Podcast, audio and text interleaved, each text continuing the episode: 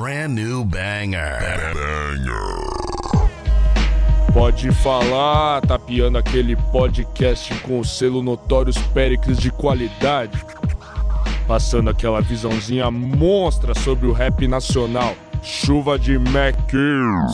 Comandado pelos MCs que dominam a cena sem causada. Lucas Pinho, Rodolfo Capelas, irmão. Salve, salve família! Vocês estão bem, tudo tranquilo, tudo na paz? Sejam bem-vindos ao Pode Falar, aquele programa que segue firme em casa sobre o grande cenário do rap nacional e do R&B também. Quem tá comigo nessa é meu mano Lucas Martins de Pinho, o Pinhola. Salve, Pinhola! Salve, Rodela, salve, rapaziada! Pode Falar começando novamente e em casa não poderia ser diferente. Se você puder, por favor, fique em casa, certo? É isso aí. Todo mundo que tiver aí a condição de ficar em casa, por favor, vamos ficar em casa, certo, Pinhola? Certo. E tem aí mais 60 edições do Pode Falar pra você maratonar aí em casa, certo? É, tá ligado. Bom, e hoje vamos conversar um cara que manda muito nas quadradas, é integrante da Damassa Clã, DJ do grupo paulista Costa Gold, nosso convidado é DJ Cid. Salve, irmão. Salve, salve, rapaziada. Prazer aí estar falando com vocês. Prazer é todo nosso, mestre. e antes da gente bater um papo com o Cid, bora ouvir um trecho da música Com a Mala, último single aí do Costa Gold que saiu ano passado. Solta aí. Hoje eu fui sair na trama, no corre da grana e ela passou mal. Ela chora, me liga e reclama que eu saí da cama e ela quer meu p. Ela gosta, ela faz esse drama, no fundo ela ama esse bandido mal. Que no corre do rap é patrão e já fez um milhão com menos de um real. Eu saio pra volta com a mala, se ela gosta da sopa mais cara. Sei como é difícil fazer acontecer, hoje eu vou dar prazer pra essa gata. Bandido brinda essa taça, quem merece sabe não é de graça. Hoje eu posso ter tudo que eu quiser, ter só lazer pros irmãos de quebrada. Eu saio pra volta com a mala, se ela gosta da sopa mais cara. Sei como é difícil fazer acontecer, hoje eu vou dar prazer pra essa gata. Bandido brinda essa taça, quem merece sabe não é de graça. Hoje eu posso ter tudo que eu quiser, ter só lazer pros irmãos de quebrada. Esse som se chama Com a Mala, que saiu no ano passado. Mas antes de a gente trocar uma ideia, vamos começar falando sobre a situação que a gente tá vivendo, como está sendo a sua quarentena aí, DJ. Pô, rapaziada, eu tava em São Paulo, né? Eu, eu moro ou morava, sei lá, em São Paulo. Não sabe nem mais, né? É, agora É, então, mudou enfim, tudo. agora vamos ver até que, onde a gente vai chegar com isso. Exato. Aí eu, eu tava, enfim, como a gente parou totalmente nossos trabalhos, né, infelizmente, e eu acabei vindo aqui, eu sou de São Sebastião, sou nascido em São Sebastião, litoral de São Paulo. Enfim, deu uma complicada legal lá, eu tava bem parado lá em São Paulo, dentro do apartamento, e eu falei, ah, quer saber, eu acho que eu vou me jogar pra casa dos meus pais, eles moram, minha família toda, meu irmão, meus pais moram aqui em São Sebastião, e aí eu falei, pô, é uma chance de ficar mais perto da natureza, mais perto de quem eu gosto e que eu não tenho muita oportunidade de ficar muito tempo junto. E falei, ah, me joguei pra cá. Tô aqui na praia agora. Por enquanto é isso. Vou ficar por aqui até essas coisas a coisa acalmar e as coisas normalizarem, né? Ah, que bom que você tá com a sua família, né? Num momento desse é bom estar perto das pessoas que a gente ama, né? É, com certeza, e tem um pouco de espaço, né? No apartamento tava muito. Eu sou um cara que gosta de sair bastante, eu ficava muito pouco em casa, assim. Eu gosto de estar na rua, de fazer as coisas. Como a gente não pode estar fazendo isso, principalmente em São Paulo, aqui fica um pouco mais fácil. Pelo menos eu consigo ir até a praia um pouco, enfim, ficar mais. af- E fazer essas coisas sem estar perto, sem causar nenhum tipo de aglomeração, né? Total, mano, total. Só curiosidade, que praia em São Sebaba? É em Guaicá, meus pais moram em Guaicá, uma praia. Não sei se vocês conhecem por aqui. Conheço, conheço. É, então eles moram, ah, eles moram lá já faz um bom tempo e, e aí consigo ficar um pouquinho lá, enfim, tá um pouco na natureza é sempre bom, né? E aqui, graças a Deus, os casos estão um pouco mais controlados, né? Por ser uma cidade menor, é um pouco mais fácil de controlar e as coisas estão um pouco mais tranquilas por aqui. Eu, infelizmente, também, só pra constar, eu sou do grupo de risco, né? Porque eu tenho bronquite, enfim, asma. eu tenho que ter um pouco mais de cuidado aí em relação a essa essa, essa doença, né? Infelizmente, eu, eu tenho que ter certos cuidados que um pouco maior do que as outras pessoas. É, não pode correr riscos desnecessários, né? Exatamente. E na pandemia o Costa Gold já fez sua primeira live, né? Em abril. Como foi essa experiência pra você fazer live? Cara, foi muito legal, assim, eu, eu assim, por um acaso, não era um cara que estava muito acostumado em fazer live, assim. É, a gente, como tem muito show, acaba que foi uma coisa que a gente não dava muita atenção, assim. É, acho que a gente tem que tentar tirar o melhor da pandemia, né? E com certeza essa proximidade com as lives, assim, é uma das coisas positivas que a gente pode tirar, que é uma coisa que eu pretendo levar depois adiante, né? Sim. É, a gente teve essa, essa. A gente fez algumas menorzinhas, por exemplo, eu e o Predella, porque a gente, a gente morava muito próximo, no mesmo prédio a gente morava. E a gente chegou a fazer algumas lives juntos no Instagram e tal, coisa mais simples, mais caseira. Sim. E aí teve essa live que foi bem mais profissional, assim. E, pô, foi uma sensação muito legal, assim, a gente superou muito, muito, muito, muito as expectativas que a gente tinha em relação a público e tal, foi muito maneiro, assim. E a qualidade a gente achou que ficou muito legal, tem todo mundo elogiou bastante. Enfim, foi uma experiência muito, muito legal, cara. A gente pretende fazer outras, mas também é uma dificuldade que a gente está enfrentando porque é, é, meio impossível você fazer a live nessa qualidade sem aglomerar e sem ter uma equipe por trás disso. Sim, então sim. a gente está tendo muito cuidado em relação a isso, mas a gente pretende fazer outros, mas sempre tendo, o cuidado necessário para não fazer uma aglomeração desnecessária assim. É, manter o profissional na medida do possível, né? A gente sabe que não pode Exatamente. aglomerar aí. Acho que o público Aí- tem que até entender que às vezes quando o negócio não tá, tipo, a imagem 10 é porque entende a situação também que a gente tá vivendo, né? Exatamente. Até ontem eu tava comentando com o Lucas que eu tava gravando um vídeo pra, pra Net, que é uma marca de óculos que me apoia aí, que, que eu sou embaixador dela. E aí até, porra, eu tive que gravar com o celular, enfim, da maneira que deu pra gravar mesmo, porque, assim, não, não tenho muitos recursos aqui, né? É, mas acho que a gente se vira com o que tem, né? Acho que quem gosta mesmo da, da parada faz do jeito que dá e se esforça ao máximo pra, pra ficar um negócio legal, né? Acho que o público também entende isso, assim, é, esse esforço da gente tentar entregar o melhor, né? E, e ao mesmo tempo tentar ficar seguro, né? E não, não propagar ainda mais essa pandemia aí, esse vírus. Mas total, e tal de, de pô, você vai lá, mesmo que a qualidade não tá das melhores, tudo isso, você tá lá, você tá vendo a live, você vai entrar na brisa, você vai curtir a vibe e tá tranquilo. Acho que o intuito da live justamente é isso, né? A gente tentar levar para as pessoas um pouco de calma, um pouco de esperança, um pouco de tudo, né? Tentar entreter as pessoas, que no esse é nosso trabalho, né? De entreter as pessoas e ainda mais num momento como esse, né? As- o pessoal tá em casa, tentando ao máximo aproveitar aí a oportunidade de galera, fique em casa, quem estiver ouvindo aí, se pudesse conseguir, se você tiver essa oportunidade e puder ficar em casa, fique em casa, cara. É, essa é a solução momentânea agora, por en- enquanto não sai uma vacina aí, é, é- essa é a nossa vacina, ficar em casa. É o que a gente E pode quem fazer, for né? sair de casa, é, quem tiver que sair de casa, tenta, por favor, usar máscara, porque realmente o negócio não é brincadeira. Voltar um pouco no tempo, mano, pra falar sobre o começo da sua carreira, sendo o seu primeiro contato com rap na vida, o primeiro som do gênero que você falou, pô, isso aqui me, me chamou a atenção de uma forma diferente. Cara, o rap entrou de uma maneira meio engraçada assim na minha vida, assim. Eu veio através dos meus primos, assim. Quando eu ainda era muito pequeno, assim, eu eu sempre eu sou eu eu e meu irmão somos os mais novos. Meu irmão é mais novo que eu, mas a gente é o mais, os mais novos de um de sete são sete primos homens, né? E todos eles sempre foram muito sempre gostaram muito de rap. E aí desde pequeno eu era o mascotinho dos meus primos, né? Então é, o meu, um dos meus primos, Rafael, ele sempre ouviu muito rap e ele sempre botava pra eu ouvir e eu acabei decorando. Sabe quando você começa a decorar os- as músicas sem nem saber o que você tá falando? E aí eu comecei a decorar os raps que ele botava pra eu ouvir. Então, assim, teve algumas músicas que marcaram muito, mas assim, de maneira geral teve um CD assim que me marcou muito, assim, que eu sei até hoje de cor essas letras, que é um CD que chama Espaço Rap Volume Especial.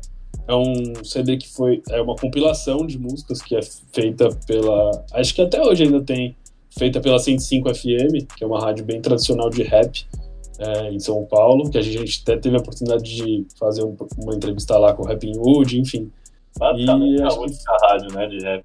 É, basicamente é a única rádio. A- Além disso, não é só de rap, né? Lá rola um pagode, enfim. É um certo, é um certo momento lá, um certo horário, de, acho que é de noite, se não me engano, que rola o, o rap. A gente.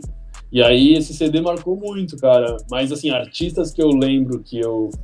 Que, bem- dessa época, assim, foi MV Bill, principalmente, assim, era um, um, um, um artista que meu primo ouvia muito, assim, enfim, outros raps um pouco mais, sim, mais bem old school, assim, Face da Morte, é, Detentes do Rap, uma coisa bem, bem, Bem raiz mesmo. É, exatamente, é. Bem, bem raiz. E aí foi a partir daí que eu, que eu, tô, que eu levei interesse. Eu tinha, sei lá, 8 anos, 7 anos, assim. Mas eu ainda nem não tinha muita. Acho que até antes, talvez, até uns 5, 6 anos, assim, eu já tinha esse contato com o rap, mas eu, eu não entendia muito bem o que, que era, né, aquilo. Eu não, eu não tava ainda inserido no, no meio, assim. Total. E quando e como que você começou a se interessar pela profissão de DJ? Então, cara, foi bem engraçado, assim, eu, eu, como eu falei, eu nasci em São Sebastião e foi aqui que eu comecei a me interessar sobre o DJ, assim, eu, foi embalada mesmo, cara. Por incrível que pareça, eu, sempre, eu gosto muito de falar isso, eu não tenho nem vergonha de falar isso, cara, eu sempre ouvi rap, mas eu comecei a ser DJ não do rap, eu, eu, a, eu tinha, a minha influência aqui foi, foram baladas de eletrônico. A, onde eu morava, não sei se vocês devem já ter ouvido falar que tem o Sirena, e eu vou no Sirena, cara, desde que eu tinha, sei lá, 13 anos de idade. Tipo, eu ia com pais de amigos, enfim, é, bem molequinho, assim, eu ia na balada, assim, meio acompanhado dos pais dos meus amigos, e lá em Maresias, enfim, e era a, a única referência que eu tinha de, de DJ. E eu comecei a ver aquela figura dominando, assim, é, conduzindo a festa, eu falei, caramba, cara, isso é muito louco. E, e por um acaso eu tive acesso a muitos DJs muito grandes, assim, tipo Fatboy Slim, Carl Cox, são nomes bem relevantes da música eletrônica, e eu tive uma proximidade de conseguir ver o cara muito perto, assim, e foi aí que eu comecei a me interessar sobre a parada mesmo. Eu falei, caramba, isso é muito legal, né? O cara, o cara tem. Ele é tipo o Jesus da balada, assim. Ele, o que ele faz, a galera vai atrás, assim, sabe? Ele é o Messias da, da balada. Ele comanda o negócio mesmo. Tipo... Exato, ele é o chefe ali. É. Tem, se ele falar que parou, parou. Se ele falar que vai, vai, entendeu? Então. E aí essa figura me interessou muito, assim. Eu falei, caramba, tem um cara que, que comanda isso, né? E aí eu comecei a ir atrás, e enfim. Só que, como eu falei, a minha única referência naquele momento era música eletrônica. Eu nem sabia que existia um DJ que tocava rap, enfim, eu não tinha feito essa conexão com, com a música, sabe, dos estilos. E aí eu comecei a seguir essa linha de eletrônico e tal, comecei a aprender do jeito que dava, com as limitações que, que eu tinha aqui, de, por estar numa cidade pequena e por estar no, no, por ser muito novo também, eu eu sempre fui considerado pelos meus pais, por todo mundo que, que me viu crescer assim, fui considerado uma pessoa meio precoce, assim, a minha idade. Então, eu comecei mesmo a, a tocar, assim, com já, sei lá, 12 anos, eu já comecei a tocar e comecei a tocar, né? Eu juntava uns, tipo, dois aparelhos de som, aumentava um, abaixava o outro e tocava pau, sabe? Tipo, fui muito autodidata nessa questão, assim. Não, o começo, né? Depois... é, exato, o começo foi muito assim. Aí só depois que eu tive a chance de entender que entender um pouco mais da cultura conforme eu fui crescendo, conforme eu fui é, ganhando idade, assim, eu fui entendendo a cultura, fui me aprofundando e tal, também através desses meus primos e tal, fui entendendo, falando, caramba, então, acho que no momento que eu fui morar em São Paulo, acho que eu tinha uns 16 anos, assim, que eu fui que eu saí daqui de São Sebastião, eu fiz intercâmbio para os Estados Unidos, é, e aí eu fui entendendo que o DJ tinha uma, parte, uma participação no meio do hip hop, aí eu comecei a entender a, a cultura de uma maneira geral, assim. E aí eu comecei a descobrir, falei, caramba, dá para ser DJ e não tocar eletrônica, dá para tocar rap, e aí eu fui entendendo mesmo a, como funcionava o mecanismo, como que tocar, como que sabe é, como que era a postura de um DJ numa festa de rap, como que ele estava engendrado nessa cultura. Foi a partir daí que eu comecei a, a me profissionalizar, assim, eu comecei a me profissionalizar muito cedo. Foi o que eu falei, com 16 anos eu fui, eu tive a chance de morar nos Estados Unidos, em New Jersey. E, e lá a cultura de rap é muito forte também. Sim, sim. Então foi, eu acho que eu tive mais proximidade ainda com o rap de uma maneira geral. Eu tive a chance de estar lá em New Jersey quando foi lançado o filme do Notorious Big, assim. Ah. O filme biográfico dele, assim. Sim, e, sim. cara, parou as cidades, assim, tipo, mano, tinha fila no, no cinema de dar volta no quarteirão, assim bizarro. Eu só tive a chance de ver o filme logo que lançou, porque o meu vizinho era gerente de cinema. e aí ele me levou pra e eu falei, caramba, eu fui entendendo mesmo a proporção que o rap tinha de uma maneira mais global, assim. É, de um e filme de rapper chegar daí, né? nisso, né? Exato, falei, caramba, esse cara é tipo, mano, o cara é uma lenda da parada, né? Eu fui entendendo, e aí lá eu também tive a oportunidade de, de ter acesso aos equipamentos, que aqui sempre foram muito caros, assim, uma proporção bem fora da realidade total, assim. E até então eu não tinha um equipamento, eu tinha que me virar. Eu tinha uns amigos um pouco melhor de grana que eu que tinham os equipamentos, e aí eu fazia uma troca com eles, assim. Eu, eu era muito fuçado na parte das músicas, e eles não tinham essa pegada de ficar baixando, naquela época, enfim, casar, é, emule, né? É uma parte bem, bem cra craqueando as músicas, né? roubando as músicas da internet. Limeware. E, é, Limeware, essa, essa parte da internet de escada ainda, né? Exato. Outra. É, exato. E aí foi assim que eu consegui ir pra frente, cara. Foi bem me jogando, assim, fazendo essas, esses esses escambos, assim. Aí o que, que eu fazia? Eu, eu gravava CDs para eles, em troca eles me emprestavam os CDJs que eles tinham. Deixavam ah, comigo. E aí foi, essa que eu, foi assim que eu consegui a, a começar a ter essa.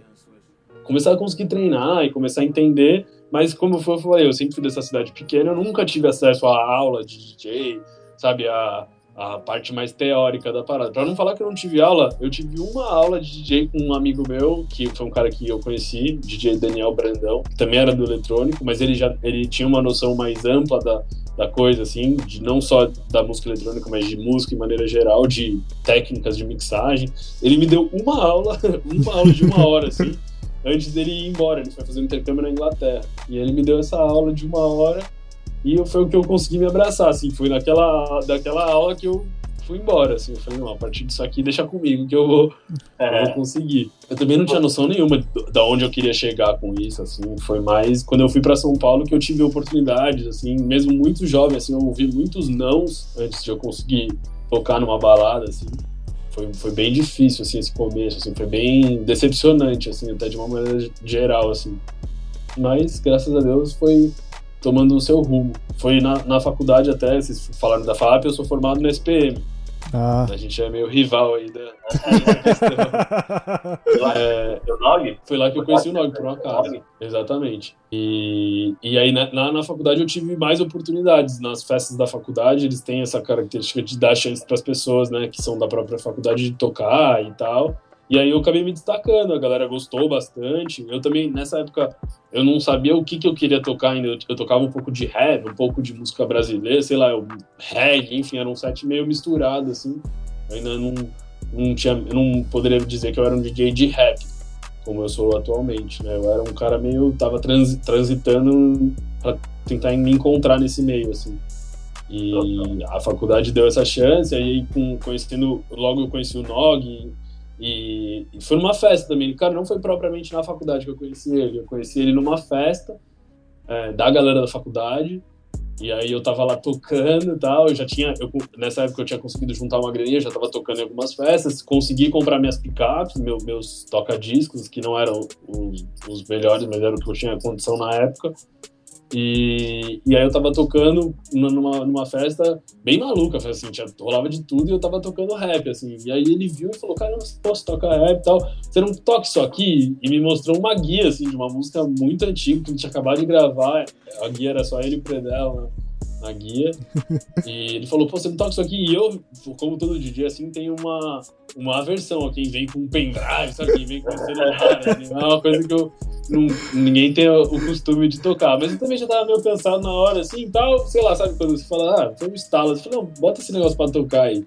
E aí peguei um cabo, assim, liguei o, o iPhone dele no no, no, no, P2, assim, liguei lá e botei pra tocar a música. Falei, caramba, porra, o negócio é legal. Sabe quando você tava esperando uma. Tava com expectativa bem baixa relação ao que ele ia colocar pra tocar lá e acabou me surpreendendo. Falei, caramba, legal essa música, assim.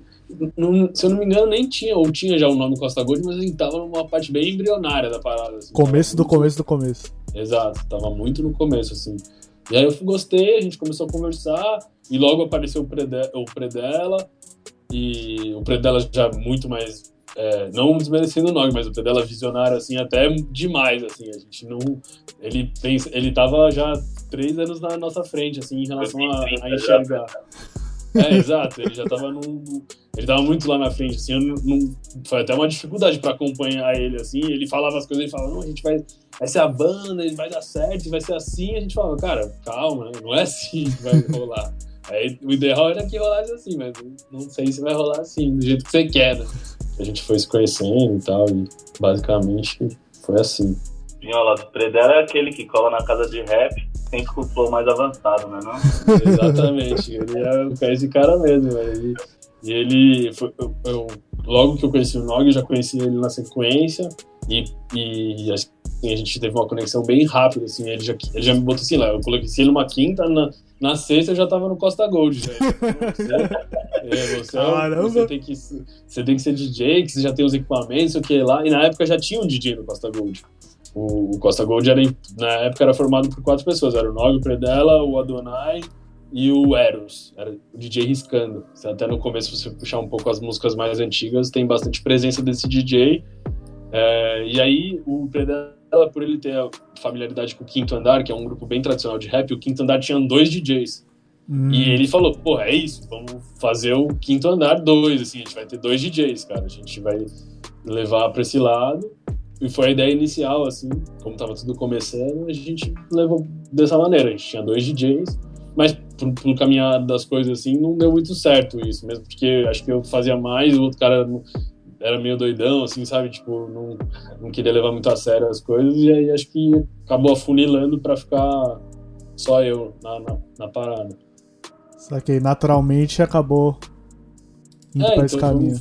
As coisas aconteceram bem naturais, assim, tipo, é, até eu entrar no rap, assim, de maneira geral, foi uma coisa que aconteceu naturalmente, assim, não foi, nunca foi forçado, assim. Eu acho que eu fui entendendo a cultura, ao mesmo tempo me inserindo nela e entendendo o papel do DJ nessa cultura. E... Um papel importante, né? Com certeza, acho que tem um papel fundamental. Muita gente desmerece a, a, a cultura do DJ, assim, né? De falar, ah, qualquer um é DJ, qualquer um. Nossa, é, longe disso. Pode, pode tocar. E realmente, acho que, tipo, muitas coisas são assim, né? Qualquer um também pode, sei lá, cantar, mas cantar bem é uma coisa, né? Você, é, total. Que a questão de você fazer bem e fazer mal é, é de você, entendeu? Acho que hoje em dia, principalmente com a tecnologia, é, as coisas se democratizaram muito, né? Hoje em dia, qualquer pessoa pode ser DJ, né? Não tem, eu não vejo uma barreira muito grande em você ser um DJ. Se você baixar um virtual DJ no computador, você pode ser um DJ. Mas aí vai depender de você se você vai ser um DJ bom ou um DJ ruim, né? É, depende não, da sua depende... dedicação também ao trampo. Exatamente. Ao quanto você realmente vai se dar para realmente ser bom nisso. E hoje em dia tem muito mais coisa no YouTube também. Acho que na sua época não tinha tanto não. acesso assim a coisas no YouTube. Não, foi o que eu falei. É, o YouTube demorou muito para vir, assim, né? Mesmo quando a gente começou, assim, tinha aquele MySpace, né? O, YouTube demorou bastante para entrar na, na, cena, assim, de uma maneira geral. É, então a gente se virava com o que tinha, né? É, ia, ia fazendo umas gambiarras. Eu sempre fui muito bom de gambiarra, cara. Eu sempre fui muito bom de. Eu não tinha os equipamentos, então, sei lá, eu tinha um home theater velho na minha casa. Eu ia lá e pegava esse home theater, ligava duas caixas de som. Um outro amigo do meu pai me ensinou como fazer as ligações. Eu fui lá ligando e dava umas explodidas às vezes, uma coisa ou outra, né? Por ligar errado e tal, mas eu ia me virando bem, assim, da, da, da maneira que eu tinha, assim, eu ia me virando bem as coisas demoraram. Muita gente vê, a gente, hoje em dia as coisas acham que é fácil, né? Que foi simples, assim. E por trás tem uma longa caminhada que a gente teve que percorrer para chegar onde a gente quis, assim. Exato, exato. Mano, eu queria pular um pouco no tempo para falar sobre a sua vida depois do 155, que eu imagino que o 155 realmente, mano, quem, quem acompanha o rap viu o quanto estourou e na época não se falava outra coisa. Então acredito que teve um muito aumento de show. Acho que o Costa Gold realmente fincou sua bandeira no rap se já não tava já. Não, despontou no trap, né? O que era um estilo musical desconhecido no Brasil, assim, pouca gente. É, tava investindo nisso na época. Então, como foi essa mudança aí do, do Costa Gold para depois do 155? Cara, foi assim, essa época que eu tava contando para vocês foi bem próxima a isso, né? É, eu tava na faculdade, eu tava tentando. Então, por um acaso, no meio dessa história toda, eu, eu sempre, como eu sou DJ desde criança, eu considero que eu comecei com uns 13 anos, assim. E eu sempre quis ser DJ, né? Eu falei, pô, é isso que eu quero da minha vida, Sim. é isso que eu vou fazer, ninguém vai me brincar. E aí eu fui indo, e só que aí chegou nesse momento, né? Pô, faculdade e tal. E aí eu falei, pai, eu quero fazer faculdade de música. E meu pai falou, porra, mano, não dá pra você fazer faculdade de música, você vai me quebrar, assim, você não vai conseguir e tal. Enfim, como todo pai, eu acho que nem culpo ele, ele quer uma coisa é. boa pra, pra você, pro filho dele. Porque esse caminho da música é muito difícil, né? A gente sabe.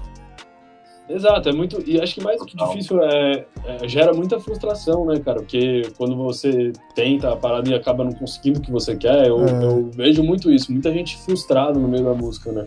E não é uma questão nem de qualidade, eu acho, de talento, é uma questão de, sabe, dos astros se alinharem, assim, é uma coisa meio assim, tipo, acho que é uma junção de tudo e a sorte e a, o momento certo, a hora certa também tá no meio dessa mistura aí. Eu vejo muita gente que é boa e não teve a, a oportunidade, sabe, a chance de, de, de despontar, sabe, de eu quantos, sabe, Pelé do rap eu não vi aí que não, não foram pra frente, cara, não, não se destacaram, não por falta de qualidade. né?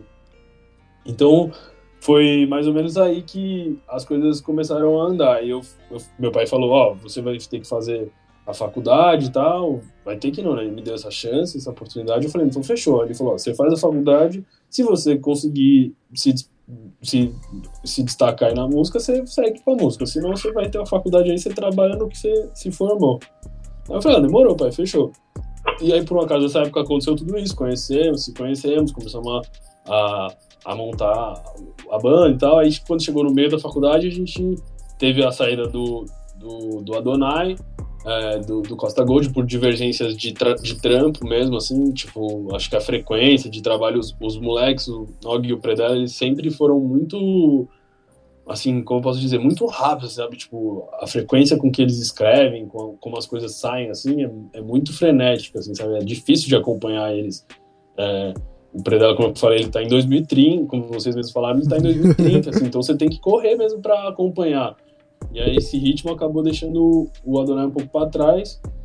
Logo, quando ele saiu, a gente se viu numa necessidade de firmar a nossa identidade, né? A gente falou, porra, mano, o cara saiu, a gente tava já tinha assim, um, a gente já tava fazendo alguns shows e tal, e a gente ficou um pouco com medo, falou, pô, a gente tá tirando, o cara saiu do grupo, né, e como que a gente vai se postar agora, né, como que vai ser daqui pra frente? A gente falou, pô, a gente tem que fazer um CD, cara, a gente tem que fazer um CD pra, pra marcar isso, assim, pra, pra falar, ó, isso, a partir de agora é assim que vai ser.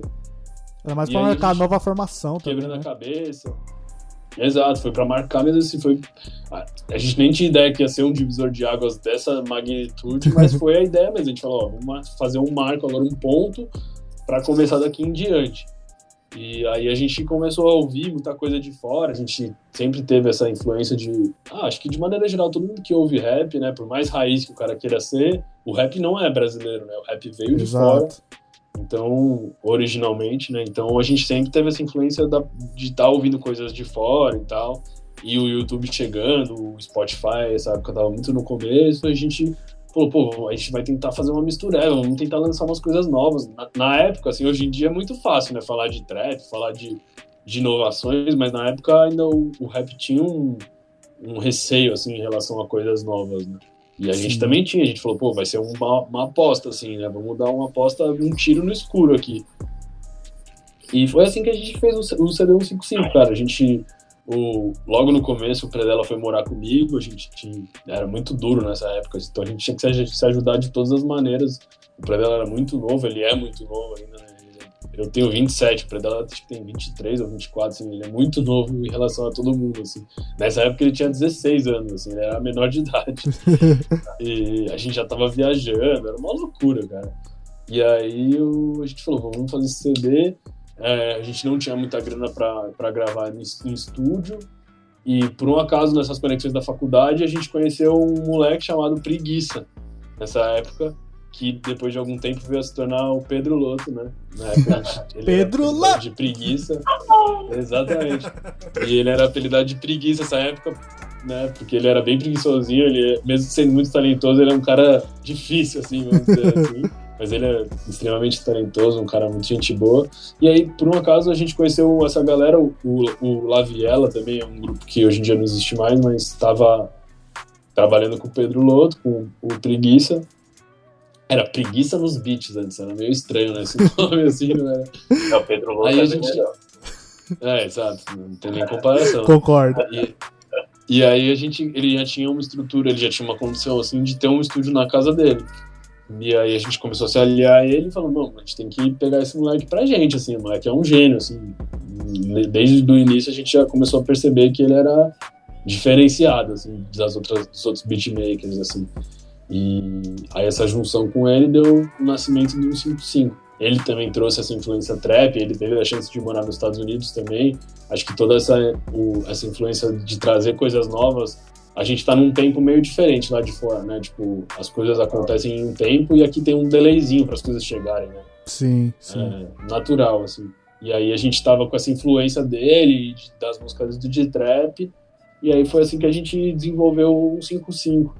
Foi bem orgânico no sentido de cada um contribuindo da maneira que, que, preferi, que, que conseguia, né? Eu também tinha, já nessa época, eu, como eu, eu sempre tive uma condição de estar estudando e tal, eu deixava para investir todo o dinheiro que eu ganhava no, na, nos meus equipamentos.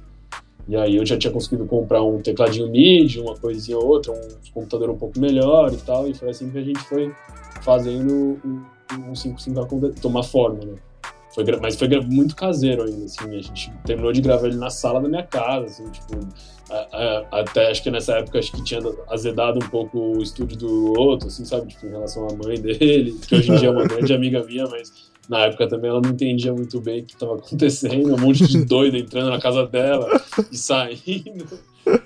E, mas foi um, pra gente assim foi um divisor de águas. Depois disso, assim, a gente viu nossa música chegar em todo mundo, assim, a gente falava, caramba, tipo, todo mundo falando, nossa, tem nada bom, tem. Mesmo acho que se tratando de trap, ainda tinha um boom bap, já tinha, Sim, tinha. questões, por exemplo, como a Nada Bom, que é a música mais estourada da gente de todos os tempos, né?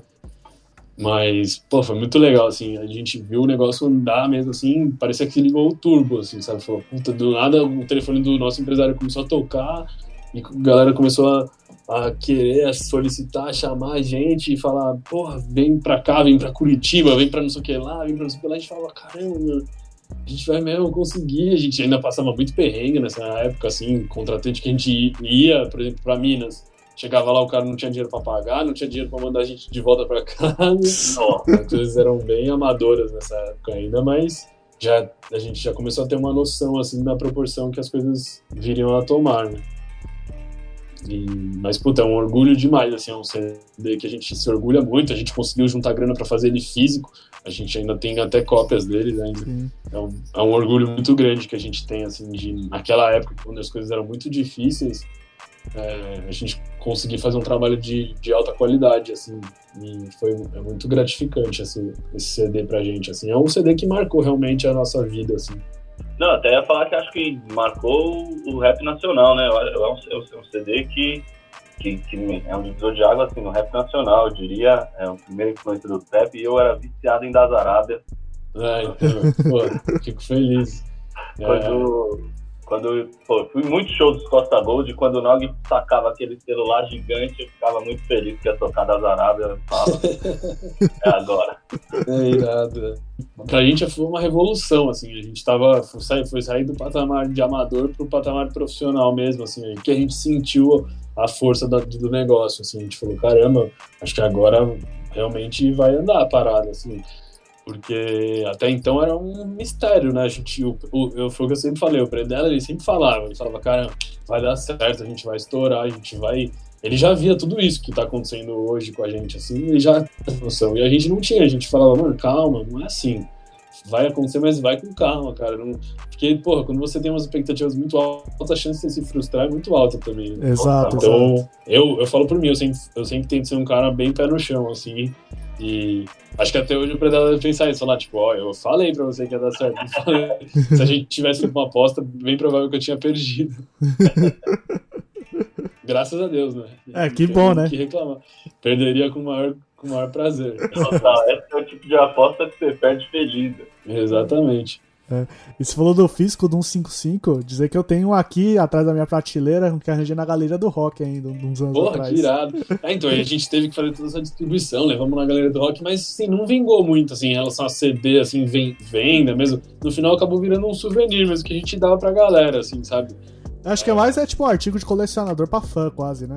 Exato, tipo, porque assim, na época a gente pensou em vender, mas ainda era uma época muito transitória, assim, sabe? Tipo, de da galera tá lançando CD, ainda tinha um pouco disso. A gente não sabia como a gente ia se posicionar, né? Não sabia que ia dar pra ganhar dinheiro com o Spotify, que ia dar pra ganhar dinheiro com as plataformas. Ainda tava muito obscuro essa parte, né? De como ganhar dinheiro com a música sem ser em show, assim. né? Então foi.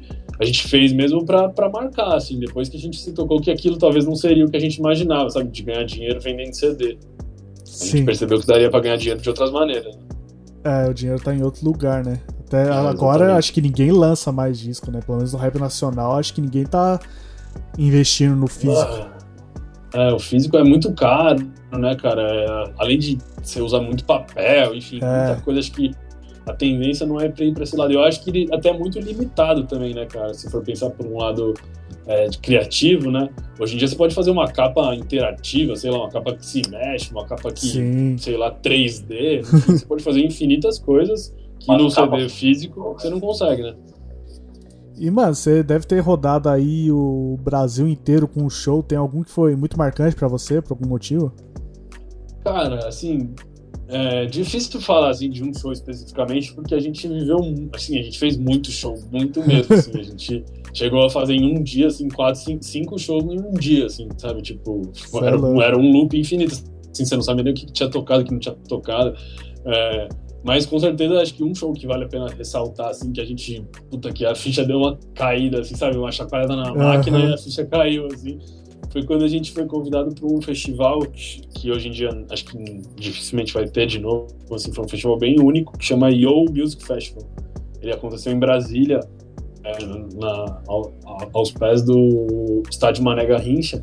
Hum, E, cara, tinha acho que umas 30 mil pessoas lá. Nossa. E foi esse, esse festival juntou todo mundo do rap, assim, tipo, todo mundo mesmo, assim, tipo, todo mundo que tava ativo na cena nessa época tava tocando nesse festival, assim, de Cone Crew a Racionais, foram todo mundo mesmo, assim, Felipe Rett, Cacife, acho que não lembro nem se o Freud já tava nessa época, enfim, mas Sim, foi todo mundo que tava ativo nessa época, os caras chamaram, assim, tinham vários palcos do festival. E assim, eles dividiram mais ou menos por categoria, assim, sabe? Tipo, os, os caras que estavam mais no meio, sabe? Os mais old schools. E aí, por uma casa de vila, assim, acho que também, porra, por, por mérito nosso, eles chamaram a gente pro palco principal. Que a gente Ah, dividiu o palco com ninguém mais, ninguém menos que RZO, com, Nossa. é, enfim, Racionais. Quem apresentava esse palco era o Taíde, o Taíde era o mestre de cerimônia desse palco. A gente teve a oportunidade de levar o Marechal para fazer a participação dele no nosso show, assim, porra, ele entrou descalço na última música, assim, pô, foi um bagulho muito, muito emocionante, assim, e atrás, mano, foi um evento, assim, meio fora de série, assim, atrás do palco principal que a gente tocou, tinha um Ralph, onde tava ninguém mais, ninguém menos que Mineirinho e Bobby Burnquist andando, assim, então, foi um negócio assim que você fala, caramba, Cara, e aí depois a, a gente, os caras botaram a gente pra tocar nesse palco principal. E, e aí a gente viu, a gente não tinha noção ainda dentro do, do cenário assim, quem que a gente, quem que a gente era assim, sabe? Tipo, quem onde a gente estava posicionado assim. E, e aí nesse nesse momento a gente teve a chance de entender, falar, caramba, a gente tá aqui no, no meio dos gigantes aqui e tamo, não estamos fazendo feio assim, sabe? Estamos Estamos batendo de frente com esses caras, assim, Tá falando, representando caramba, que, que honra, né? Tipo, que irado, assim, os caras que a gente era fã, que a gente é fã, enfim, que a gente faz, se reverencia em relação à pessoa, tá lá, assim. Acho que tem uma, uma, parada muito engraçada, assim, que eu vivi, assim, a hora que acabou o show, a gente fez um show, a gente tava muito tenso, assim, sabe? Quase desmaiando, assim, tocar pra 30 mil pessoas, muita responsa, é um negócio absurdo, assim. Aí acabou o show, foi aquele alívio, assim, sabe? Falei, puta, acabou, foi irado, fizemos um show. Aí a gente, eu peguei, a gente tava com a nossa equipe, assim, aí eu fui com, a, com o pessoal da nossa equipe pra. A gente subiu no Ralph, né? Eu também nunca tinha tido a chance de subir num Ralph também original, né? Eu falei, porra, é uma chance, várias, eu vou matar várias chances da minha vida, assim. Aí eu subi em cima do palco, em cima desse Ralph tinha um, tipo um open bar, assim, um barzinho, assim e tal, que você podia beber e tal. Aí eu subi, vi o Bob andando e o Sandro Dias, eu falei, caralho, mano, os caras estão andando na minha frente, que irado. vi o show do RZO de cima de um Ralph, e falei, caramba, eu posso morrer amanhã, que tá tudo certo. aí, eu- aí, morrer feliz, exatamente. E aí eu tive a chance, por um acaso a galera parou de andar, assim, os caras estavam revezando o skate, até o Ari da Coniquil pegou o skate do Sandro, já saiu dropando, louco da cabeça, igual ele é. E a gente ficou naquela resenha e tal. E aí eu vi o Sandro Dias e o, acho que foi, é, o Bob, foi o Bob primeiro que eu fui falar assim, e cheguei pra ele e falei, caramba, cara, eu jogava com você no videogame, mas tem noção disso, assim? Queria, pô, licença aqui, né? Eu sou o Cid, não sei se você conhece o Costa Gold, a gente tava tocando ali, né? Tal dele. Tipo, pô, eu fiquei até com vergonha assim. Ele, pô, óbvio que eu sei quem você é, tal. Das Arábia eu toco no meu aniversário, não sei o que lá, não sei o que lá. E eu fiquei em choque, assim, falei, caralho, mano, é o Bob Burnquist falando que sabe quem sou eu, assim, tipo, o que, que é isso? Onde eu tô, né? O que que tá acontecendo? Que mundo que é esse que eu não conhecia? Então aí a gente teve lá, a gente teve noção, assim, falei, cara, foi muito marcante, assim, pra gente ter a chance de estar no meio de muita gente de todos os âmbitos, né, do, tanto do skate como do, do, do rap, e os caras reconhecerem a gente, né, como, como, como participantes desse, dessa, desse meio, né, foi uma honra muito grande, assim, esse, esse festival, assim, vai ficar para sempre muito marcado, assim, na, na nossa cabeça. Então me diz como é que tá do boy. A ligação tá dando sorte Tô preso nessa Pegaram meu passaporte. Já não vejo mais clandestinos nem transporte. O último voo vai lá pra Coreia do Norte. Quando eu falo sem a fala, você me pede. Se os caras abrir a mão vai dar bad. Leque no de lock, escuto o GPS Sou bem astuto porque o plano é do mais bruto E numa ação de 10 minutos eu conquistei meu Réveillon em Jerry Férias em New Jersey, não fique em choque, chefe Fuma essa maconha enquanto o crack ferve. Nós é boom bap lord. Depois que eu estudei o trap, fiz toda a terceira safra, essa é a terceira série. A rima é das Arábia, eu tenho um quilo dela. Viro sigilo, sem grilo e sem vacilo, pelo. Eu não oscilo nela, pilo, fumo, viro erva. Pode pedir, só mandar, meu pupilo pega. Já me traga laranja, os mais marrom abraça. Tá estampado na fronteira o logo da massa. Osco eu largo aço, nós é trio da praça. Então enrola o fedorento e fogo na desgraça.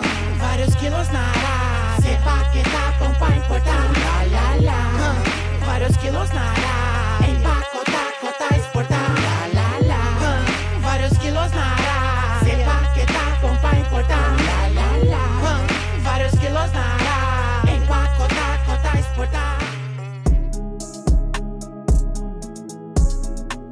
perguntar, mano, você tem alguma história de estrada inusitada? O Leal, quando colou aqui, contou pra nós que tem uma, um álbum aí do 3030 Cacife, primeiramente, que nunca vai sair, que escreveram tudo na estrada, mas ninguém nunca gravou e nunca mais ele, ele tem alguma uma história? É um, é um álbum que chama Esfinge, alguma coisa assim, não é? Alguma coisa. Egito, não é? Alguma coisa assim? Acho que o nome não chegou a falar, mas ele disse que eles gravaram Ah, não, e nunca mais desse citaram. CD, assim, eu, eu- a gente, eu, eu lembro de alguma coisa desse sentido, assim. Cara, teve muitas coisas, assim, inusitadas, né? A gente é muito maluco, né? Todo respeito, assim, aos malucos, mas a gente não deixa a desejar, não, assim. A gente... a gente já fez muita, muita maluquice, assim, nessa estrada, assim. Mas, pô, uma, uma que dá pra, pra lembrar, que também não vai ser muito censurada, né? É, que, assim, a, a turnê do Cacife Gold, assim, cara, foi um bagulho, assim, muito doido, assim, cara. Assim, a- mesmo ela tendo saído, assim, ela gerou muita coisa, assim, que talvez nunca vá pro ar, assim. Muito, muita, muita coisa em relação a vídeo, assim, em relação a, a, a material, assim, que são coisas que, assim, talvez nunca vão chegar pra, pra ninguém, assim. O Costa Gold em si tem muita coisa, muita, muita música que nunca vai pro ar, assim, que nunca mais vai, mas que tá gravada, são músicas de qualidade, assim, mas que, sabe quando ela fica velha? Tipo, sabe, num, pra gente, assim, talvez todo mundo amaria a música, mas a gente enjoou da música. A gente tem, sempre tem muito isso. A gente gravava muita coisa, sabe, e ficava enjoado da música. Então a gente não lançou, sabe? Simplesmente falou, ah, não, isso aqui não, não dá mais pra lançar, tá muito, tá muito velho. Sendo que nem foi pro ar, sabe? Ah, Mas é aquilo, né? Também não dá pra lançar tudo que faz, né? Tem que fazer uma seleção bonitinha. É, exatamente. Acaba, acaba tendo esse filtro natural, assim, né? É. E às vezes acho que meio que é pra acontecer, vai acontecendo, né? Não tem muito. E, mano, você falou de show inusitado. Como foi tocar no Japão, mano? Cara, assim, acho que não dá pra pensar num país mais inusitado que o Japão, assim. É. né? Talvez a China ou o Japão sejam os países mais inusitados que você consegue pensar, né? É, É, de tudo, assim, até da, da água da privada que vai pro outro lado, né? Que gira pro outro lado, né? Tipo, qualquer coisa. Até a privada no Japão é estranha, né? parece uma motoca, assim, né? Tipo, tem um botão e sai água e sai ar e, mano, uma loucura, velho. Mas, cara, esse show foi muito louco, assim, foi do nada. A gente nunca tinha feito uma viagem internacional pelo rap, né? E os caras ligaram pra gente, assim, e falaram: Ó, a gente tá aqui no Japão, a gente é de uma empresa, E a gente tá começando agora, a gente tá querendo trazer uns, uns artistas pra cá. E por um acaso, a, fi- a gente sempre teve um público jovem muito forte, né? Assim, tipo, desde sempre, assim. Sim, sim. E as filhas dessa dona dessa empresa, chama Moai Eventos, a filha da, da dona da empresa, ela ouvia muito Costa Gold. E aí a dona da empresa, não sei por que que ela foi ouvir a filha dela, né? Graças a Deus, né? E falou, filha, o que, que você acha que eu trago? Ela, pô, tem que trazer o Costa Gold pra cá, não sei o que lá. E aí a mãe falou, ah, então tá bom, vamos atrás deles. E começaram a conversar, mas a gente nem entendia muito, sabe? Quando você não bota muita fé, assim, a gente fala, mano, não vai dar certo isso aí, tá ligado? Tipo, do o nada, Japão, vamos pro mano. Japão. É, tipo, pô, você vai pra Europa primeiro, você vai pros Estados Unidos, pra qualquer lugar, né? mano? Você vai, porra. Acho que a gente nem tinha. A gente já tinha tocado muito é, pelo Brasil, assim, mas não sei se a gente tinha tocado em todos os lugares. Hoje em dia a gente tocou em todas as regiões, né? Tipo, do Brasil. A gente foi até pra Manaus, Belém, enfim, todo até extremos do Brasil, assim. Até a gente tocou divisa com o Uruguai, enfim, rodamos bem, assim. Mas aí apareceu essa oportunidade a gente falou, ah, vamos tentar, né? Mano, ninguém tinha nem passaporte. O Predela não tinha nem RG, velho. Não tinha reservista, não tinha nada. Eu tive que, título de eleitor. Eu tive que ir atrás de tudo. Essa foi minha função, assim, nessa viagem, foi t- atrás dos documentos. Legalizar a situação de todo mundo foi, assim, bizarro, assim, sabe? Foi um negócio... E e aconteceu umas coisas muito engraçadas, tipo, chegar no quartel lá, o Predela teve que se alistar, tá ligado? Tem noção, tipo, ele não era, ele não tinha sido, alis- ele não era listado, ele, ele tinha que fazer isso pra conseguir o negócio. E eu falei, mano, fudeu, né? Mas vai chegar lá, vai chegar esse cara que é maluco lá, o cara vai falar, "Ô, você vai fazer o bagulho, você tá tirando? Tá ligado? Os caras mal folgados, chegamos lá no quartel, era na Vila Mariana, velho. Chegamos lá no tiro de guerra lá, a gente entrou no tiro de guerra, eu, eu lembro que eu deixei ele, parei o carro assim, e aí a hora que eu tava entrando na parada assim, ele já tava voltando. Eu falei, ixi, cara, fugiu do bagulho, tá louco, mano? O que tá acontecendo? Ele, mano, você não sabe, velho. O cara lá do tiro de guerra foi de Costa Gold, já assinou o bagulho pra mim, já tá tudo certo. Eu falei, ah, não é possível, mano. Como assim? Caramba, qual a chance? Mano, qual a chance? Aí eu falei, mano, não é possível. Ele falou, mano, o cara já era meio mandar chuva lá, o cara assinou o bagulho, tá tudo certo, tô aqui, mano. Ele tirou o bagulho, tipo, em cinco minutos, assim. Eu falei, não, não é possível. Ele não virou a bandeira, fez nenhuma, foi lá, tirou o bagulho. Eu falei, mano, não, não, tem como isso, velho. Acho que é pra gente ir mesmo, uma parada é pra rolar. É, destino, destino. Tem outra. É. Aí foi assim, mano, a gente foi muito rápido, assim, também, tipo, a gente começou a, o nosso empresário Gui começou a negociar com os caras, começaram a... A gente não tinha muita noção também de do que, como negociar uma turnê, sabe, tipo, foi muito novo pra todo mundo, É, até a gente acabou passando um perrenguezinho, assim, porque, tipo, a viagem pro Japão, ela demora três dias, né, mais ou menos, contando com o fuso horário e com os tempos de espera no aeroporto, enfim, toda... Somando tudo isso, dá umas 30 e poucas horas, assim e a gente não sabia de exatamente como que funcionaria isso, né? Então, o certo, basicamente, é você voar do Brasil para a Europa, né? ou para para Dubai, enfim, para o Oriente Médio, aí você fica um dia lá, né, dá uma descansada, toma um banho e continua a viagem no outro dia ou umas 12 horas depois, assim. Como a gente não se tocou disso, a gente não tinha experiência nenhuma, a mulher falou: "Ah, vocês querem ir por onde? Pela França, pelos Estados Unidos, pela Alemanha?" A gente falou: "Ó, "Pelos Estados Unidos não dá, porque nem todo mundo tem visto. É, pode ser pela Alemanha, então."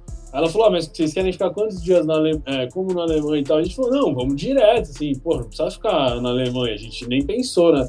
Mano, e imagina você ficar, sair depois de três dias sem tomar um banho, sem escovar um dente, vai sem trocar uma roupa. Nossa. Foi bizarro, assim, cara, foi uma maluquice. Mas no final deu tudo certo, assim, tirando o perrengue da viagem, assim, né? Imagina aí na classe econômica, mano, ficar, cada voo tinha 12 horas só de voo, mano. Foram dois voos Nossa, quase que seguidos de 12 horas, mano. Pra você ter uma noção. A gente chegou lá, mano, encaixotado, assim. O bagulho era. Mano, era in- incrível, assim. Mas, mano, foi uma experiência muito foda, assim. Foi uma- um choque cultural, assim, absurdo, assim, tipo. Em relação a tudo, assim. Desde o momento que você pisa lá, assim, você já começa a olhar tudo e, e diferente. Você fala, caramba, esses caras são. Mano, é isso, o japonês é um, é um povo diferente, tá ligado? Os caras é diferente em tudo, assim. É, o Tudo. choque é da cultura totalmente diferente da nossa, né? Tipo, Totalmente, mano, tipo, vinho. É, exatamente. Os caras são, ah, sabe, tipo, até o jeito que eles. Mano, até essa é uma coisa bem pontual, assim, o dinheiro. Como que a gente dá. Como que a gente paga as coisas? Você pega o dinheiro da carteira e você dá na mão da pessoa. Normal, né? Tipo, não. Uhum. bagulho básico, assim. Você tira o dinheiro, você vai pagar no dinheiro, você pega o dinheiro, estica a mão pra pessoa, a pessoa pega o dinheiro da sua mão e você guarda na caixinha dela lá e beleza. Lá, ele, mano, eles não recebem dinheiro na mão. É uma falta de respeito absurda, assim. Você tem todas as lojas, todas, tipo, a Apple, a, sei lá, Supreme, qualquer loja que você for lá, tem uma bandejinha no caixa, onde você bota o dinheiro na bandejinha, a pessoa pega o dinheiro da bandejinha, não pega da sua mão, você dá o dinheiro na mão da pessoa, uma, um, sim, é tipo você mandar a pessoa, sabe, xingar a pessoa, assim. Então, esses detalhes, assim, foi muito maluco. Fora também a língua, enfim. É, tudo é. Tudo, a gente rachava o bico, né? Todo momento era risada pra tudo quanto é lado, né? Imagina um monte de moleque viajando junto no Japão. o dela nunca tinha ido, pro, mano, pra Argentina, o cara vai pro Japão, primeira viagem dele, cara, o internacional. Mano, foi muito engraçado, cara. Imagina, deve ter sido uma foi- vivência importante. É, então, e a gente teve muito contato com a, a cultura, tipo, os brasileiros, né, que moram lá. A gente foi para fazer um show para os brasileiros lá. A princípio a gente só ia fazer um show lá, é, que era um show em Caria, que é uma cidade perto de Nagoya. É, sei lá, essas cidades são muito próximas, assim, né? Poucas pessoas que moram no- no- nas cidades principais, assim, né? E a empresa foi muito, muito boa com a gente, assim, a gente é muito agradecido a eles porque eles levaram a, a gente só a gente foi para trabalhar um dia e o resto eles levaram a gente para dar um rolê mesmo, assim, no Japão. Uhum. A gente foi conhecer realmente as cidades, a gente foi- depois foi para Osaka, foi para Tóquio, é, fomos para Minokamo, ah, enfim, a gente deu um rolezão lá. Mas foi uma viagem assim absurda, mano. Foi um, um choque de cultura muito grande. E eu particularmente assim, eu sou um cara que gosta muito de, de línguas, assim, de de, é, de tentar aprender alguma coisa, sabe? De tentar tirar um pouco da do máximo que você consegue, né, da cultura. Essa parada de língua sempre me chamou muita atenção, assim. Então lá eu tentei já me virar, assim, né? Falar, vamos, já vou tentar pedir um bagulho aqui em japonês. Mano, mas é muito difícil, assim, é bizarro, assim. Mano, você não consegue... E lá, por incrível que pareça, a gente tem que estar acostumado a viajar em lugares que as pessoas entendem inglês, né? No mínimo um pouquinho, assim, sabe? Tipo, Sim. pelo menos arranham. Mano, lá os caras não entendem nada. Falar inglês do Japão está para falar japonês no Brasil. É isso. O que você vai conseguir falando japonês com o Brasil? Se você sair da liberdade, meu filho, você não vai conseguir mais nada. Nada. Então é isso, tá ligado? Tipo, você fala, ing- eu falo inglês desde pequeno e lá era como se eu. Nada. Tipo, não adiantava de bosta nenhuma. Era igual por- falar o português, né? Tipo, nada É, pra exato, nada. Tipo, tanto faz. Você falasse chinês, qualquer coisa era, era em vão, sabe? Então, é, eu, eu me perdi lá. Eu peguei um dia, eu saí da balada, eu, eu queria muito ir num drop da Supreme lá, tá ligado? E aí, em Tóquio. E aí rola todo sábado lá. E aí a gente, só que, por uma cara, eu falei, a gente foi fazer um show e a gente acabou conseguindo outros shows lá, né? Porque a gente é brasileiro sagaz, né, mano? Então a gente conheceu uns brasileiros, o cara era gerente de uma balada que é, chama One Oak. É uma balada gigantesca que tem em LA, tem em todos os lugares. E é uma balada que recebe os rappers, enfim, já tinha ido o Tiger, já tinha ido o ASAP Rock, tinha ido vários caras, T.I., tinha ido vários caras nessa balada, e o gerente, por um acaso, era Brasil. E aí o cara falou, porra, por que vocês tocam aqui, mano, umas cinco musiquinhas, a gente não tem dinheiro pra pagar vocês, mas, pô, a gente dá bebida, dá os bagulhos, a gente falou, pô, vambora, né, mano, irado. E aí a gente foi nessa balada, mano, e aí a gente ficou o dia inteiro na região dessa balada, assim, que era Shibuya, é, Harajuku, que é, um, é uma onde é bem chique, assim, um lugar bem, é, uma, bem maneiro, assim, e aí a gente ficou o dia inteiro trocando ideia, a gente tinha um tradutor, a gente ia nas, na, nas lojas, assim, tá ligado, tipo, e, e falava com a galera, o cara traduzia, a hora que a gente abriu o Instagram, assim, que o cara olhava lá o Instagram em japonês, assim, via os números, os caras ficavam muito assustados, assim, tá ligado, eles falavam, caramba, vocês são famosos, aí entrava o preto dela, careca, com uma corrente do tamanho do do mundo, assim, os caras falando, esse cara é alguma coisa, né? Esse gordinho aí, né, mano? A gente, a gente até tem uma brincadeira que a gente ficava assim, Big Artist, Big Artist Brasília, Big Artist. é, só isso. Aí, eu- aí a gente. Aí, não, e outra coisa, mano, você fala, a gente aprendeu a falar brasileiro lá, que é pra Dirudin. Mano, você fala isso, é, uma- já- a galera já abre um sorriso, já. Tipo, você via, a galera já olhava, sabia que você não falava japonês, aí você já falava Bradirudinha, mano, era só isso que você precisava falar, velho. Aí já era. A galera já vinha, abraçava, ah, Ronaldinho, não sei o que lá, bora. Então foi, foi muito na raça, assim. Aí a gente conseguiu tocar nessa balada Aí, e, só que era numa sexta, né? E eu falei, pô, já vou dormir cedo e tal, nem queria dar um rolezão. Os caras, não, descolamos esse show. Eu falei, ah, então vamos pro show, né? Pá, peguei o pendrivezinho, fomos lá pro show. E aí eu queria ir pro, pro drop, né? Eu falei, mano, eu quero pelo menos ver qual é que é. Não sei se eu ia ter grana pra comprar, mas eu quero ver, sentir um pouco a parada, como é que é, como é que não é, né? Pegar a fila lá da Supreme, ver como é que é os caras. E aí eu fui, é, acabou a balada, já dava, tipo, era 5 da manhã, sei lá, eu bebaço lá em- no meio de Tóquio lá. Falei, ah, eu vou direto, né? Como que eu vou, pai? Eu falei, ah, tô com meu celularzinho aqui, né? Meu 3G, eu vou que vou, né, mano? Vambora. Eu, pô, nada que um Google Translator não me salve aqui, né? E aí eu fui, só que, mano, o celular começou a acabar a bateria. Mano, o metrô lá é uma das coisas mais complicadas de pegar, assim, tá ligado? Tipo, mano, o metrô, tipo, tem vários valores, assim, tipo, pra você pagar, e é uma coisa bem, tipo, você escolhe o que você vai pagar, sabe? Tipo, você tem que decidir pra onde você vai. Enfim, mano, me perdi feio na volta, bêbado, virado, mano. me perdi feio, assim, feio. E quase que eu não volto. Aí, mano, só sabe qual que era a técnica lá? A técnica era o seguinte. Você, pra você saber com quem que você pergunta as coisas, né? Tipo, se você perguntasse, tipo, todo mundo é muito semelhante lá, tipo, todo mundo, todo mundo sabe que você não é japonês, é só de olhar na sua cara. Então, todo mundo, quando fala japonês é igual, assim, não é brincadeira, assim, é tipo de verdade, assim, todo mundo é muito igual lá, velho. Tipo, todo mundo se veste muito parecido, assim, então você vê um mar de gente igual, sabe? Esse- aí como que você faz? As pessoas diferentes, elas se destacam muito, assim, tipo, sei lá, um indiano no meio da galera, mano, ele brilha, assim, sabe? Tipo, ele pula pra fora. Aí essa é a minha técnica, mano. Eu, eu ficava olhando as pessoas, na hora que eu via alguém que não tinha cara japonês, e falava, speak English. Aí o cara, yes, of course. Aí o cara me ajudava.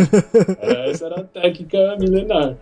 E, mano, eu demorei umas duas, aí eu fui chegar, tipo, sei lá, duas da tarde do outro dia na minha, na- em casa, assim, no, no apartamento que a gente tava. Os caras já estavam quase chamando a polícia, assim. Caramba, que Foi muito louco. Eu entrei num metrô lá que era um loop, tá ligado? Era um metrô que cruzava os metrô, ele ficava girando assim e eu não saía do lugar, mano. Eu tentava sair dele, eu não conseguia. Não, uma loucura, velho. Nossa, Foi uma doideira, velho.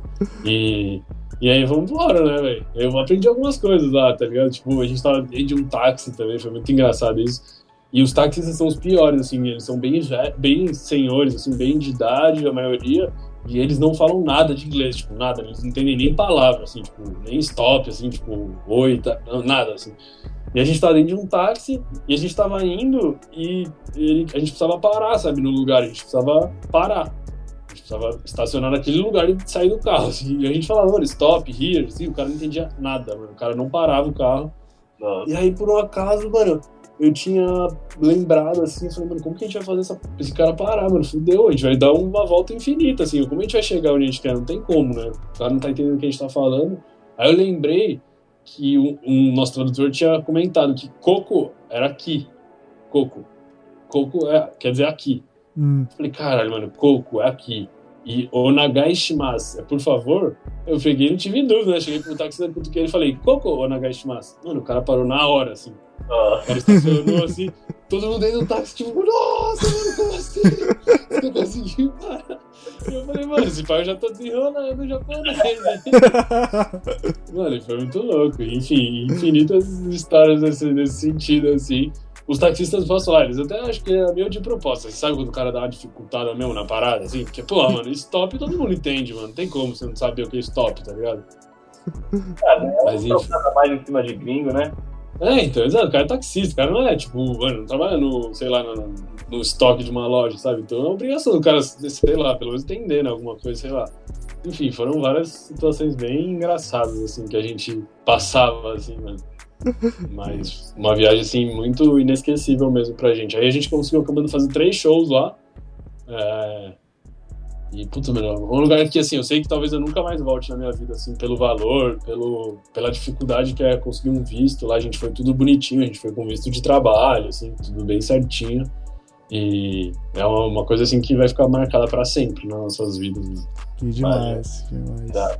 Então, mano, o que, que a gente pode esperar aí do DJ Cid no futuro, do Costa Gold? Tô sabendo que tem novo projeto vindo aí. O que, que você adianta pra gente? Cara, hoje, por um acaso, né, no segundo vai sair essa entrevista, né? Mas hoje, que a gente tá, no dia que a gente tá gravando, vai sair um clipe novo junto com o MC Ian e o MC Don Juan. É, um trap funk aí bem maneiro. Ah, É uma música bem foda, vai ter clipe e tudo mais. A gente tá lançando um CD agora, um EP, né? Que vai ser divulgado até dia 27, é, da, da Massa Club por Costa Gold. E.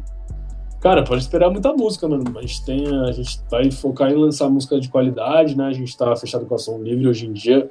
Foi uma oportunidade muito, muito boa, assim, muito legal, que a gente tentou ver com, com bons olhos, né? De ser, tipo, um dos primeiros, né? Talvez o primeiro ou um dos primeiros grupos de rap a fechar com uma gravadora. É, vocês É, grande. né, fecharam. Exatamente, a gente com o Raikais, a gente sempre teve essa proximidade muito grande com o Raikais, né? A gente, desde, eles estavam já tinham começado quando a gente estava, já tinha até um certo nome quando a gente começou, mas os moleques sempre foram muito solistas com a gente, assim, é, sempre ajudaram muito, sempre puderam levar. E eu acho que também não só isso, mas a gente também se mostrou muito, sabe? A gente se colocava muito à disposição, assim, que eu, hoje em dia eu vejo que a galera, sabe, tipo, às vezes até do próprio da Massa Clã, assim, a galera cobra muito os, os mais famosos, entre aspas, né? De levar a rapaziada e de. Mas acho que não depende só da pessoa, sabe? Tipo, você não pode forçar a barra com o público, assim. O público tem que te aceitar à medida que você vai entregando coisas de qualidade, né? Então, é, a gente com o Raikais foi uma parada muito orgânica, assim, que foi acontecendo naturalmente, assim. É, a gente se identificou muito com os moleques, assim, de parceiro mesmo, assim. Então as coisas foram caminhando naturalmente para um, pra uma parceria maneira, assim. Ah, e quando se junta é, é bate-cabeça, fala piano. É, exato. Só os irmãos de quebrada, né?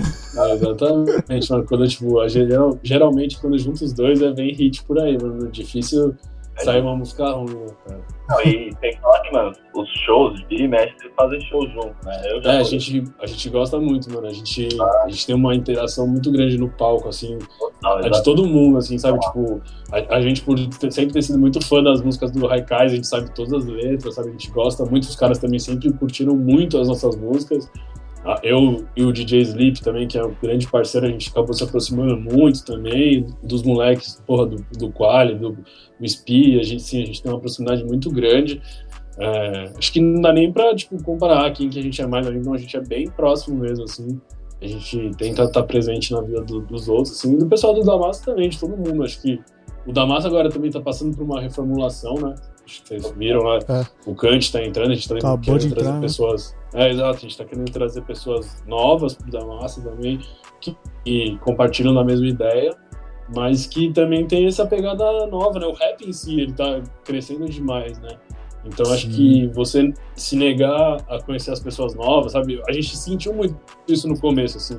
A galera tinha, sabe, preconceito com quem tava entrando, assim, sabe? Com quem tava crescendo. Eu acho que é o oposto, mas você não pode ter essa limitação, sabe? De você não querer que essas pessoas prosperem. Porque é independente de você, sabe? Você não vai conseguir minar.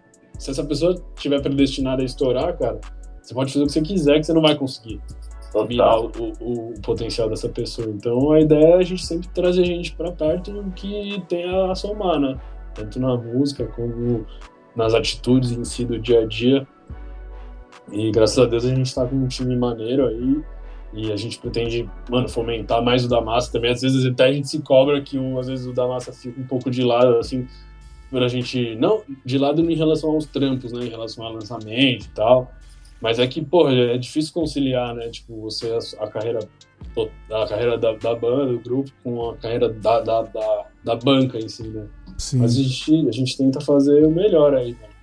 E pode esperar muita música boa aí vindo por aí. Agora a gente tá gravando no mesmo estúdio que os moleques, então a gente também, puta, agora o produtor trabalhando junto, o André Nine, o Nox, o Edu Biasi, enfim, todo mundo no mesmo estúdio, fica muito mais fácil, né, das coisas acontecerem. Foi até assim que saiu a, a Irmãos de Quebrada, sabe? Tipo, o Nog veio com o refrão e tal, aí os moleques, a música já tava meio pronta, os moleques ouviram a música do Regais e falaram, mano, a gente vai gravar.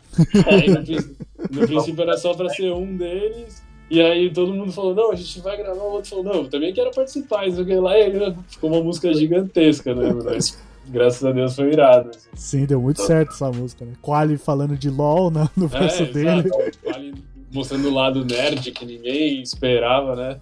Que ele teria esse lado LOLzeiro louco, né? Sem falar no clipe, que também ficou sensacional, né, velho? Ficou sensacional, né, mano? E por mais que ficou muito legal, e foi um clipe muito simples, assim, foi muito rápido, gravado muito rápido. E a ideia foi.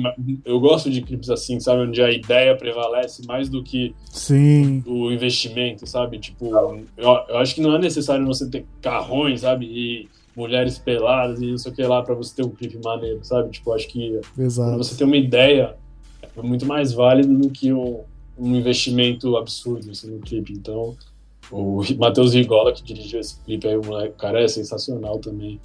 O cara é um puta gênio. Ele, ah, ele sabe absorver as nossas ideias malucas, tipo, sei lá, chegar pra um cara e falar, mano, a gente quer gravar um clipe, só que a cabeça do Nog tem que estar voando.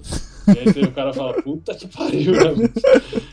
É bem doido, assim, né? Mas o cara consegue filtrar essas ideias e tentar replicá-las da melhor maneira, né? Ô, Cid, você falou de um EP colaborativo da Massa Club? ou- Então, cara, é um EP da Master Club feito pelo Costa Gold, mas vai ter participação de bastante gente do Da Massa, assim, é um jeito que a gente tá tentando de levantar a bandeira mesmo de novo do Da Massa. Não de novo, né, acho que a gente nunca parou, mas o Da Massa por ser uma banca muito grande, assim, né, tipo, tudo que é grande é difícil de você levar pra frente, né, Sim, cara? sim. Tudo- que tem muita gente pensando e sabe como é o Brasil é uma democracia gigante né? E a gente não consegue ir para lugar nenhum por enquanto é a mesma coisa no Damasco assim, é muita gente e às vezes dificulta né, de você conseguir é, efetuar o que você quer né o que você pretende assim. Mas esse EP aí vem coisa boa por aí cara. Eu os moleques eu, eu infelizmente tô longe de São Paulo, né? Mas outros moleques têm me mandado bastante coisa aqui. O que eu tô ouvindo, cara, só tem pedrada. né? Tá muito maneiro mesmo. Vai ter bastante boom bap, vai ter trap. E acho que essa é a ideia. Acho que nunca podemos deixar o boom bap de lado, sabe? Acho que Exato. a raiz do, do, do, do- do rap é o boom bap, tá ligado? Mas acho que o rap ele é muito grande, né? Então ele vai. Ele, todo mundo que é hater assim vai se doer, mano, porque o negócio vai expandir pra todos os lados, tá ligado? Eu, eu nunca, eu nunca, como eu falei pra vocês, eu vim no eletrônico, tá ligado? Eu nunca tive vergonha de falar isso. O rap sempre teve de uma outra maneira na minha vida e eu não tenho medo de ouvir música, tá ligado? Eu ouço de tudo, mano. Eu acho que quem tem a cabeça limitada de falar, ah, é só boom bap, ou é só trap, ou esse trap funk não é pra rolar, não sei o que lá, eu acho que a pessoa, mano, essa pessoa não vai estar viva, não vai estar vivendo essa parada, tá ligado? Porque quem limita não vai ter espaço, sabe? Não, não tem como você limitar. hein? O rap ele tem que ser igual a qualquer outro gênero musical, tá ligado? Tipo, eu quero que o rap seja igual ao sertanejo, tá ligado? Que todo mundo tenha essa chance, que toque em todos os lugares, sabe? Pra isso a gente precisa expandir a nossa cabeça. A gente não pode ficar limitado. Exato. O rap tão grande cabe todo esse tipo de rap aí. Cabe o trap funk, mano. cabe o boom bap, cabe tudo. E tem gente Exatamente. boa pra fazer todos os tipos, mano.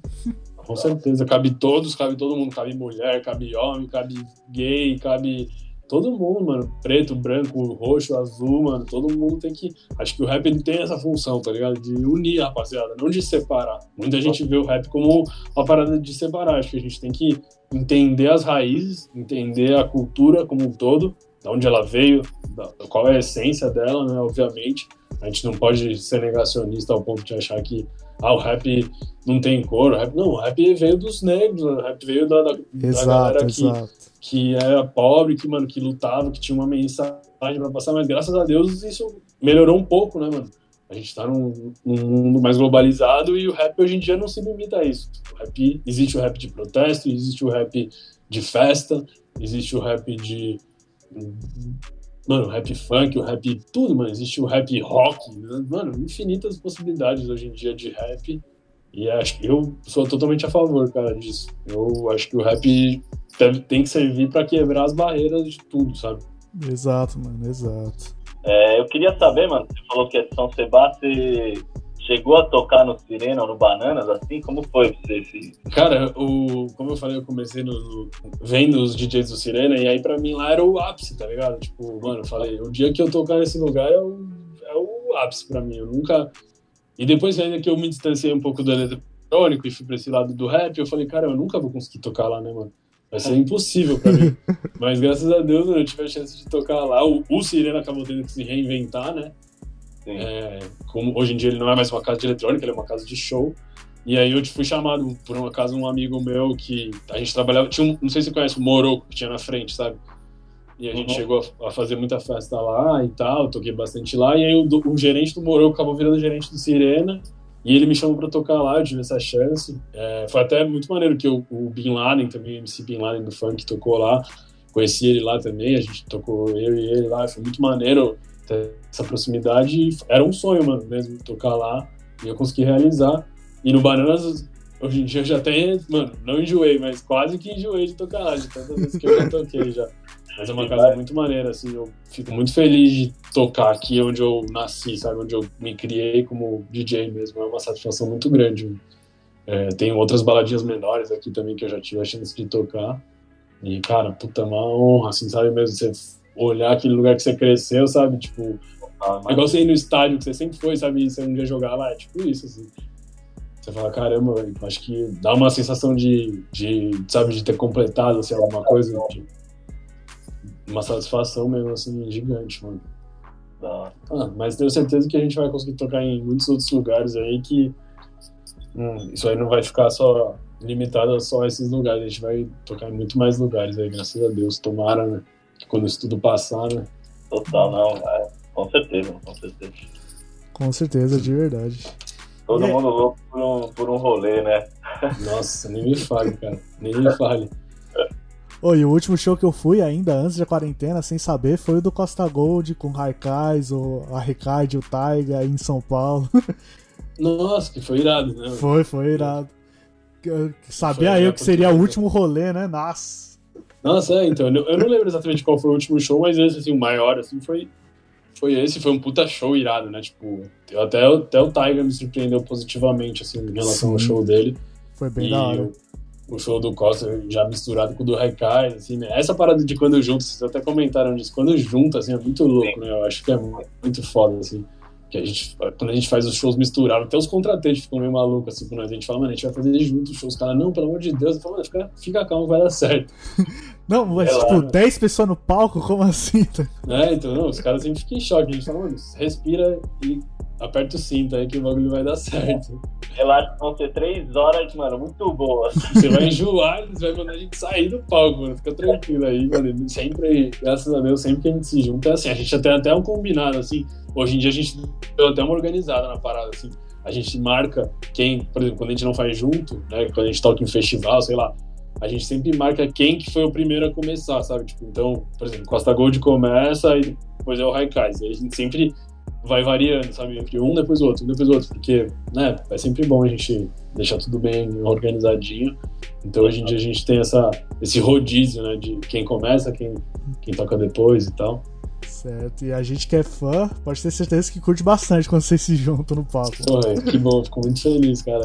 Essa satisfação do, do público, esse retorno que o público dá, assim, todo mundo que manda mensagem, todo mundo que dá um salve, assim, porra, eu fico muito feliz, assim. É óbvio que às vezes não dá pra dar esse retorno pra todo mundo, assim, Sim, mas eu sim. particularmente sempre tento me aproximar dos fãs, assim, tento repostar o que a galera posta, eu, essa proximidade, assim, com, com os fãs, assim, e que eu particularmente nunca tive essa brisa do artista, assim, sabe? Eu sempre, como eu contei a história pra vocês, assim, nunca foi meu objetivo, assim, sabe? Falar, ah, você é um artista, você é um cara, você é um DJ famoso. Não, o bagulho foi acontecendo, sabe? Fui, fui me interessando e foi indo. Eu levo muito mais como um trampo do que como uma, uma arte, assim, sabe? Eu acho que é o meu ganha-pão, mano. É o que eu vivo, faço pra viver mesmo. Certo, Então, certo. é isso. Mano, você não tá ligado, tio. Aí tava eu meus parça lá, sossegadão.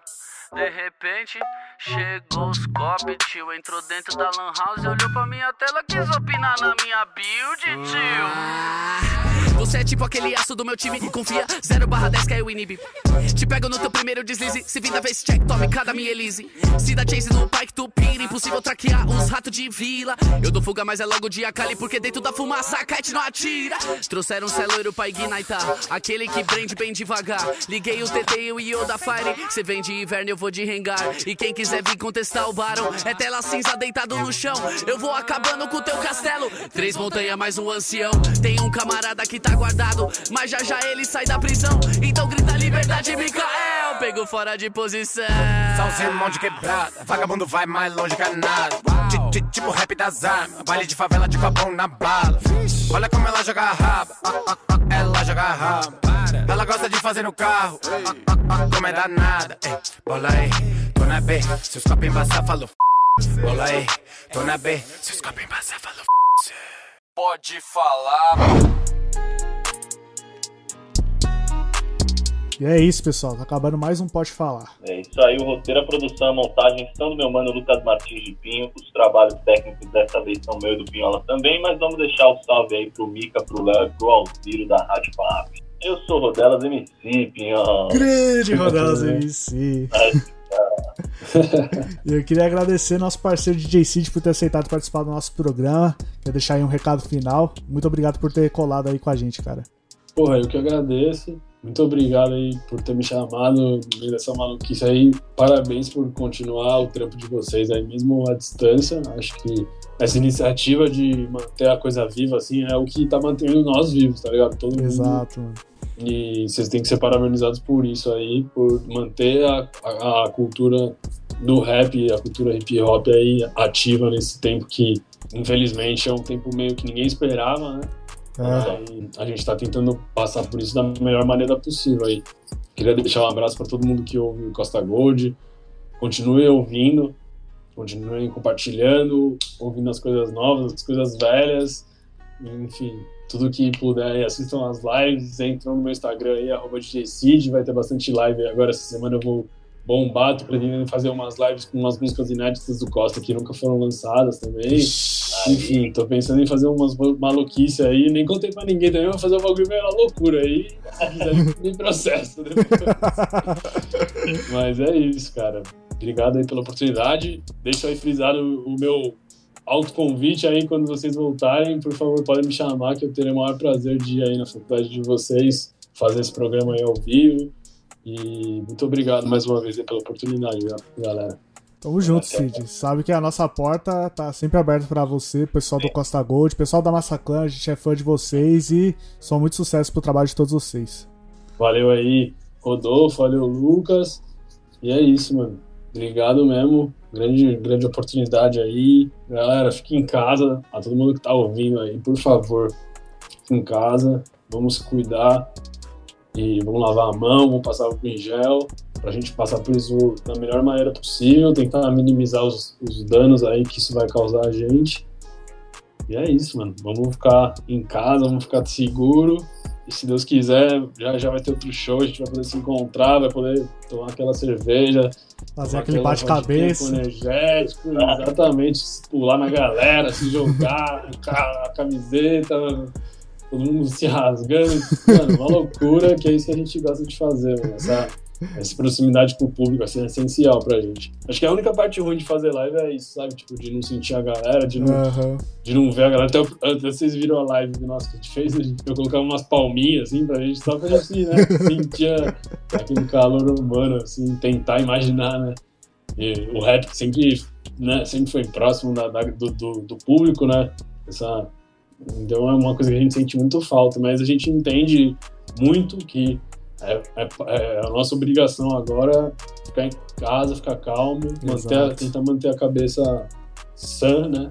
Pra gente conseguir passar por isso. Total, É mano. isso. Tamo junto. É, acho que não tinha maneira melhor de encerrar o programa, né, Pinhola? É isso, exatamente. Tamo junto. Semana que vem nós tá de volta. Abraço, pessoal. Falou. Pode falar, veio na bola de meia pelos de fé, Lucas Pinho e Rodolfo Capelas.